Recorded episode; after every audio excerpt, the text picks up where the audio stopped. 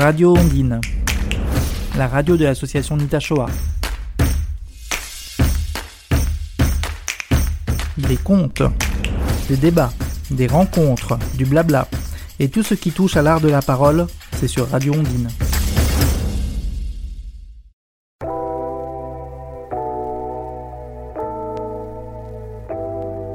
Ce podcast, tourné dans le cadre des Journées du patrimoine 2023, a pour titre le conte Clé de voûte du patrimoine immatériel de l'humanité. Le premier épisode traitera de l'entrée du conte dans le patrimoine culturel immatériel de l'humanité. Il vous est présenté par Jean-Louis Hyper et Arnaud Zentag.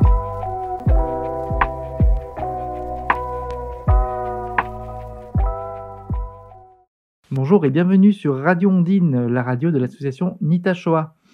Aujourd'hui, nous sommes en émission spéciale pour les Journées européennes du patrimoine qui auront lieu le 16 et 17 septembre 2023 sur une thématique patrimoine vivant, patrimoine du sport. 40e édition des Journées européennes du patrimoine et une thématique qui est tout à fait propre à une émission de Radio Ondine puisque euh, patrimoine vivant, patrimoine du sport, le patrimoine vivant, c'est quelque chose que l'on connaît bien à Nita pas vrai Jean-Louis? Alors effectivement, Arnaud, alors, Jean-Louis, est-ce que tu peux nous parler un petit peu du, patrimoine vivant euh, dans le domaine du conte et de l'oralité? Oui, alors je voudrais euh, en préambule quand même dire euh, deux choses.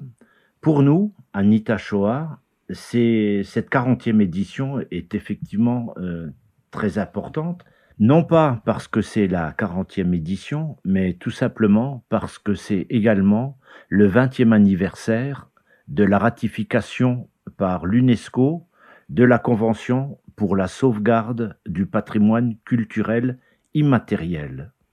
Et vous l'aurez donc compris, nous qui œuvrons depuis des années et des années dans le domaine du conte et de l'oralité, c'est un double anniversaire, 40e édition des Journaux européens du patrimoine, tu l'as dit Arnaud, et ce 20e anniversaire cette année. Alors, on va peut-être commencer par donner une petite définition de, l'UNESCO, parce que tout ça, c'est assez récent quand même. L'UNESCO, je le rappelle, c'est l'Organisation des Nations Unies pour l'éducation, la science et la culture. Donc au niveau de l'UNESCO, cherche à instaurer la paix dans le monde par la coopération internationale en matière d'éducation, de science et de culture.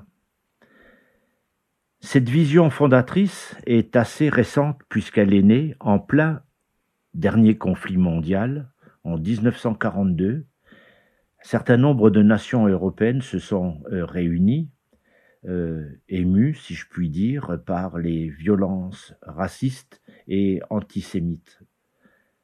80 années après, et de nombreuses luttes de libération plus tard, le mandat de l'UNESCO, euh, moi, me semble aujourd'hui plus pertinent que jamais. En effet, la diversité culturelle est attaquée, de nouvelles formes d'intolérance voient le jour, des faits scientifiques pourtant avérés sont remises en question. Il y a les négationnistes qui prennent de plus en plus de place aujourd'hui dans, notre société et qui, trouvent le moyen de s'exprimer notamment par les réseaux sociaux et donc du coup de faire de nouveaux adeptes. Et la liberté d'expression en général est menacée, ainsi que la paix et les droits humains. Donc le devoir de l'UNESCO, c'est de réaffirmer les missions humanistes de l'éducation, de la science et de la culture. Pardon. Donc l'UNESCO euh, encourage l'identification, la protection, la préservation du patrimoine culturel et naturel à travers le monde, considéré comme ayant une valeur exceptionnelle pour l'humanité. Et cela a fait l'objet d'un traité international intitulé Convention concernant la protection du patrimoine mondial, culturel et naturel, et ce traité a été adopté par l'UNESCO en 1972.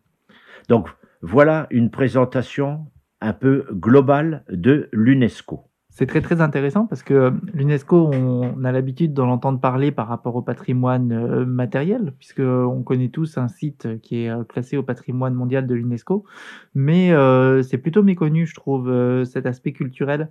Alors, on sait qu'on a la baguette et les savoir-faire et d'autres choses comme ça qui sont classées au patrimoine immatériel, mais au niveau de la culture, c'est très peu courant d'entendre parler de disciplines culturelles qui sont classées au patrimoine. Mais au final, le, le, le conte, tu disais, donc il, il fait partie donc du, du, patrimoine immatériel qui est classé par l'UNESCO et il a un peu toute sa place puisque il est dans le partage culturel et puis dans le l'ouverture à l'autre en fait en même temps. Et oui, exactement, Arnaud. Alors il faut bien comprendre le euh, comme, comme tu le dis, euh, l'un des premiers objectifs au travers de, cette, de ce traité que l'on a évoqué concernant la, la, protection du patrimoine mondial, culturel et naturel, il n'y avait pas encore cette distinction de patrimoine culturel immatériel. Ce traité date de 1972, on l'a dit, et effectivement, euh, on sait tous, euh, on connaît tous un monument, un site, euh, un paysage, parfois même un arbre remarquable, donc des édifices plutôt qui font l'objet de classements. Je, crois qu'il y a des milliers de, de sites. D'ailleurs, il y a un site de l'UNESCO qui identifie tous ces sites. Mais par contre, la nouveauté arrive en 1997. En 1997, un certain nombre de scientifiques se sont réunis, et là encore, euh, est-ce que c'est... Euh, enfin, c'est un peu triste, parce qu'il se trouve que c'était à Marrakech. Et puis, eh ben voilà, aujourd'hui, on, parle du Maroc. Alors, c'était à Marrakech qu'un certain nombre de, spécialistes se sont réunis et se sont penchés sur la question du patrimoine culturel immatériel identifier le matériel, c'est possible. Voilà, un arbre, un site, un paysage, une rivière, un édifice prestigieux, etc. Il n'y a pas de problème. Le patrimoine immatériel, qu'est-ce que c'est? Alors, euh, ces, ces, spécialistes réunis à Marrakech en 1997 euh, ont identifié cinq grands domaines du patrimoine culturel immatériel, dont deux qui nous concerne directement, nous. On va donc pas parler des trois autres. Les deux domaines qui nous concernent, nous, sont les traditions orales et les arts du spectacle. Et il se trouve que dans les traditions orales, les contes, les légendes, les mythes sont, euh, euh, sont identifiés. Alors en 97, 1997, on définit donc la notion de patrimoine culturel immatériel et en 2003, en 2003, il y a donc 20 ans très précisément, l'UNESCO ratifie une convention pour la sauvegarde de ce patrimoine culturel immatériel. Et nous, en France, cette convention a été signé par la France en 2006. Donc patrimoine culturel immatériel euh, de l'humanité. L'association Nitashoa agit également pour la sauvegarde de ce, patrimoine, euh, immatériel, euh, puisqu'il y a plusieurs collectages qui ont été réalisés sur le territoire, des collectages qui ont permis peut-être de faire jaillir des légendes ou des, histoires qui étaient un peu enfuies dans les mémoires collectives et euh, bah, qui ont été un petit peu oubliés de ce patrimoine et qui peuvent ressurgir grâce à des actions comme ça. Est-ce que tu as peut-être une, euh, un exemple euh, d'une tradition d'une légende qui a pu ressortir comme ça par un collectage qui a été fait. Alors effectivement, enfin nous, nous on n'a pas attendu que l'UNESCO ratifie la convention puisque dès 1992 euh, sur une initiative du conseil départemental de la Moselle, euh, les associations locales se sont mobilisées pour collecter notre légendaire. Il se trouve que ce légendaire avait été euh, collecté au départ par une collecteuse de sensibilité allemande, Madame Angelika Merkelbach-Pink, et qui a passé plusieurs hivers en pays de Nier en zone de Moselle germanophone pour collecter nos traditions, pour collecter euh, notre légendaire. Elle, assistait donc aux veillées. Les veillées se pratiquaient encore dans ces années-là. C'était entre 1930 et 1938 et elle a parcouru plus particulièrement le pays de Nier durant l'hiver 1937-1938. Elle a collecté plus de 200 légendes. Ces légendes ont été, euh, on les a retrouvées et euh, on, en a fait des contes, un ouvrage écrit par, un ami, Jean-Louis Kiffer, d'ailleurs président de l'association Gaon Gris, qui promeut et défend le francique mosellan, et une conteuse jurassienne, Edith Montel. Voilà, donc ces, traditions, ces, expressions orales, euh, la langue également, vecteur du patrimoine culturel immatériel, on l'a dit. Euh, ces, légendes, nous les avons euh, donc collectées. et, et aujourd'hui, elles, elles renaissent en quelque sorte au travers d'un festival qu'on porte depuis maintenant une trentaine d'années, mais également au travers de personnages qui ont été sculptés et qui sont euh, en bord de Nier sur des sites aménagés pour les kayakistes. Donc ce, patrimoine euh, est en train de retrouver, je pense, ses, euh, j'allais dire ses lettres de noblesse, la place qui lui est due parce que ce patrimoine est patrimoine culturel de l'humanité, c'est-à-dire qu'il est propre à toute l'humanité, c'est-à-dire qu'il qu'il fait fi de, de, de, la religion, de, euh, de la, oui, de la religion du pays. C'est quelque chose que nous avons euh, en commun et c'est quelque chose euh, qui fait communauté avec l'ensemble des résidents du, du territoire. Voilà un petit peu ce que je voulais dire par rapport à la notion de, de patrimoine. Peut-être juste préciser que Effectivement, on a parlé des contes, des mythes et des légendes, on, en, reviendra là-dessus peut-être demain, mais dans, ces dans les expressions orales telles que définies par euh, l'UNESCO, il y a également les proverbes, les énigmes, donc on a dit les contes, les comptines, les légendes, les mythes, les chants, les poèmes épiques, les incantations, les prières, les psalmodies, les chants et les représentations théâtrales. Tu disais que euh, la convention donc a été euh, euh, ratifiée en 2003, mais ce n'est qu'en 2006 hein, que la France est entrée dans la danse. Et aujourd'hui, qui est-ce qui gère un petit peu le, cet aspect patrimoine? Alors, il y a au sein des DRAC, Direction régionale des affaires culturelles, alors déjà au ministère de la, de la Culture, à Paris, il y a un service, oh, c'est un petit service, le service du patrimoine culturel immatériel, et il y a aussi au sein euh, des DRAC, des, alors des différents pôles. Avant, c'était au sein de la DRAC euh, Lorraine située à Metz. Aujourd'hui, c'est le pôle de Chalon qui, euh, qui gère la notion de patrimoine culturel immatériel, qui a pas un gros budget, naturellement, pas un budget comme euh, le budget alloué à la création ou à, l'éducation artistique et culturelle, mais voilà, il y a des responsables à Paris, à la DGCA, au ministère de la Culture, pardon, et puis il y a une responsable, enfin le pôle Chalon, sur Marne est le pôle qui gère euh, la notion de patrimoine et plus particulièrement le patrimoine culturel immatériel. Alors, il y a une question que je me pose moi par rapport à ce patrimoine culturel immatériel. Euh, on est dans un patrimoine qui se transmet donc par l'oralité, mais on sait tous que l'histoire elle évolue quand on part de bouche à oreille. quand un texte est retransmis de génération en génération, il est souvent amplifié, déformé, etc. Comment peut-on être sûr que ce qu'on rentre aujourd'hui en tant que euh, patrimoine culturel, c'est vraiment du patrimoine et ce n'est pas quelque chose qui a été euh, modifié au cours du temps. Alors il y a tout d'abord le travail euh, qu'ont fait les, collecteurs. Alors c'est modifié au cours du temps parce que une, une légende, un conte, ça vient de, de, la nuit, de la nuit des temps.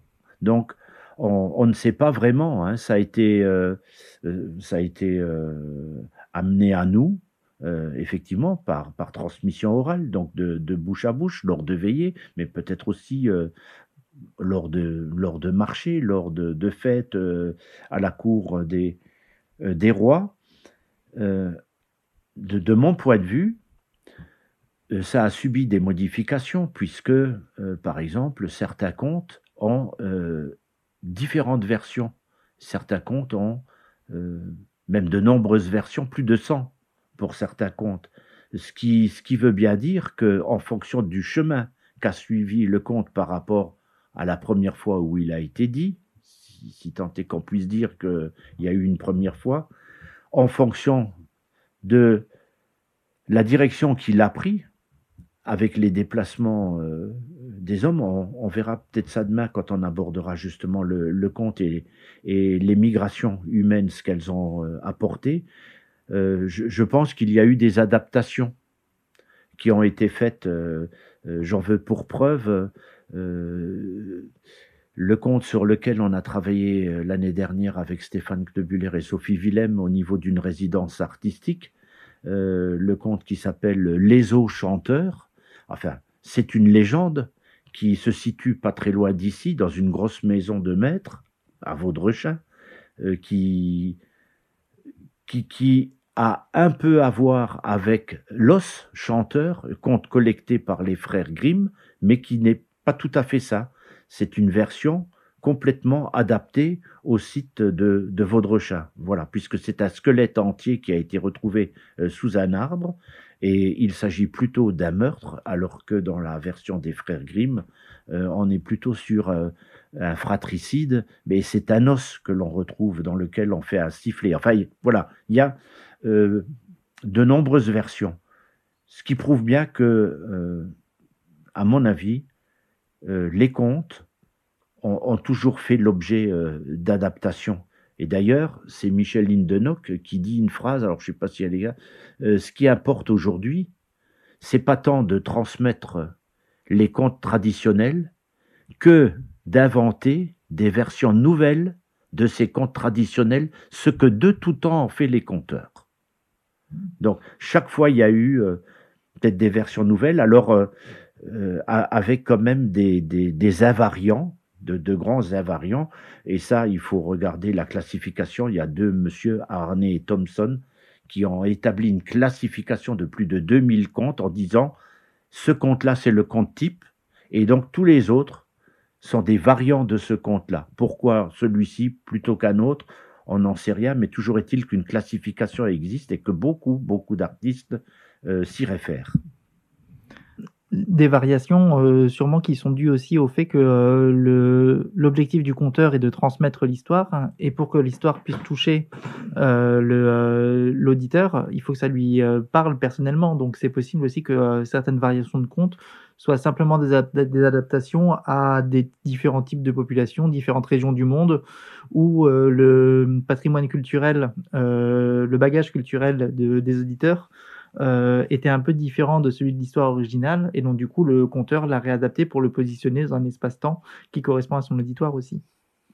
C'est effectivement le cas de très nombreux artistes, conteuses, conteurs, euh, lorsqu'ils se produisent à, à quelque part, euh, situent le conte. Voilà, c'est pour le, public, euh, je, trouve que c'est pas mal. Mais dès lors où c'est, situé, de, a priori, c'est une légende, puisque la légende repose sur une, vérité euh, historique. Je vois dans le petit écran qui nous sert de support aussi à la préparation de ce podcast une citation qui dit La mort d'une langue se traduit inévitablement par la perte définitive des traditions et expressions orales. Est-ce que c'est une phrase qui, qui t'inspire un propos? c'est assez con, mais euh, si une langue meurt, on ne peut plus rien transmettre. Donc euh, c'est une grosse évidence, quoi. Euh, voilà, c'est une, c'est comme une bibliothèque qui brûle. On peut plus accéder aux livres. Ben, dans la mesure où une langue meurt, et c'est pour ça qu'il y a aussi des ethnolinguistes qui vont étudier. D'ailleurs, nous en avons fait venir un il y a quelque temps, Patrick Caudal, pour ne pas le, citer, qui travaille sur certaines langues qui, a priori, vont mourir. Et, notamment en Australie. Il est allé étudier une langue qui est en train de mourir parce qu'il n'y a plus suffisamment de locuteurs. Donc, et ben forcément, ce que détenaient ces gens-là et qu'ils transmettaient, alors plutôt, c'est plutôt des peuples aborigènes d'Australie. Voilà, euh, Patrick Caudal est parti en mission en Australie pour étudier cette langue-là qui, qui est peut-être encore parlée par une soixantaine ou une centaine d'individus. Il est certain que lorsque le dernier de ces individus euh, disparaîtra, eh bien, toute cette mémoire, euh, j'allais dire emmagasinée, collectée par par, sa tribu, par sa nation, par son peuple, bah, disparaîtra. Et automatiquement, tous les savoirs, toute l'histoire de, ce peuple-là. Alors justement, nous parlions là de euh, transmissions qui sont les transmissions orales euh, traditionnelles, euh, de bouche à bouche. Aujourd'hui, il y a des transmissions qui se forment par des formes spectaculaires. Qu'est-ce qu'apporte la mise en spectacle d'un conte par rapport à une transmission qui serait plus traditionnelle? Il y a l'effet, euh, je pense, euh, la, forme spectaculaire par rapport à la forme qui était euh, peut-être plus ancienne. Alors, les bardes et les aèdes qui, qui, transmettaient des poèmes épiques et ou autre chose il y a 2000 ans, c'était déjà quand même un peu une forme spectaculaire parce qu'ils avaient un public assez nombreux. Euh, tout simplement, c'était peut-être pas annoncé, il n'y avait pas de billetterie, il n'y avait pas de ce qu'on connaît aujourd'hui. La forme spectaculaire permet de rassembler euh, plus de gens par rapport à peut-être la transmission qui se faisait autrefois. Hein. On associe souvent le conte à la veillée, au coin du feu et, et à des choses que, qui étaient transmises et pas nécessairement par euh, un conteur, puisque le, le, métier n'existait pas vraiment en tant que métier, il n'était pas identifié au, niveau de la nomenclature des métiers. Donc, euh, moi, mon grand-père euh, racontait, euh, il n'était pas conteur, il n'était pas intermittent du spectacle, et pourtant, on était captivé. Les quelques personnes qui étaient à la maison étaient captivées par ce qu'il disait. Il avait une des, vieux marins scandinaves racontent des histoires de mer aussi bien qu'un conteur professionnel mais c'était toujours devant un, auditoire euh, quand même relativement restreint et plutôt familial. Alors que euh, de passer à une forme de représentation, donc de spectacle, on, est sur des jauges, donc euh, sur un public plus nombreux déjà, qui, qui fait communauté à ce moment-là. Moi, je trouve que c'est que c'est bien parce que il y a parfois euh, de, gros silence dans, dans, les salles. Quand vous avez une salle d'une centaine de personnes euh, qui, qui fait silence euh, par rapport à ce qui est dit, c'est c'est assez impressionnant. Merci beaucoup Jean-Louis pour toutes ces précisions apportées sur ce patrimoine culturel immatériel qu'est le conte inscrit au patrimoine de l'UNESCO depuis 2003, on le sait maintenant. C'était un podcast proposé par l'association Nitashoa. Au contenu Jean-Louis Hyper, réalisé et monté par Arnaud Zontag. Donc, on se retrouvera dès demain dans un nouveau podcast euh, édité à l'occasion des Fêtes du patrimoine qui mettra un peu plus en valeur le conte patrimoine culturel avec euh, des définitions et surtout euh, des réflexions autour de qu'est-ce que le conte, qu'est-ce que le patrimoine et qu'est-ce que la culture. C'était Arnaud pour l'association Nitashoa. Vous pourrez retrouver ce podcast sur la page Facebook de l'association Nitashoa ainsi que sur le site internet www.nitashoa.fr.